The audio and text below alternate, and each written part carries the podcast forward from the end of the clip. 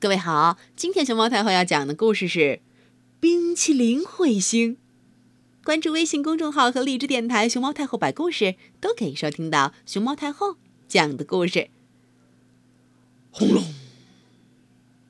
一声巨响，一颗彗星一头栽到了地面上，发出巨大的声音。不一会儿，地面上……隆起一座小山丘，雪白雪白，还散发出香味儿。一个光着脚丫的小孩子跑了过来，他欢叫着捧起小山丘上的土。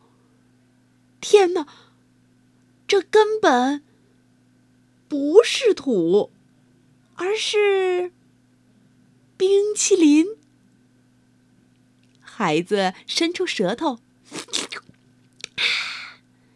舔了舔，甜丝丝的。那种味道和商店出售的冰淇淋的味道不同，十分特别。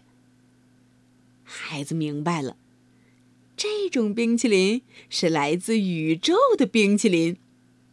那颗掉下来的彗星，原来是一颗冰淇淋彗星。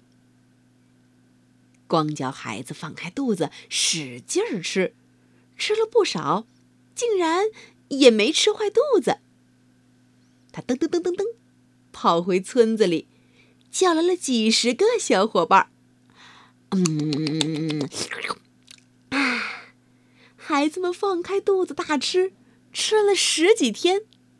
喏喏喏，这才把小山丘的山尖儿吃去了一丁点儿。如今。那座冰淇淋小山丘还在那儿，等着孩子们去吃呢。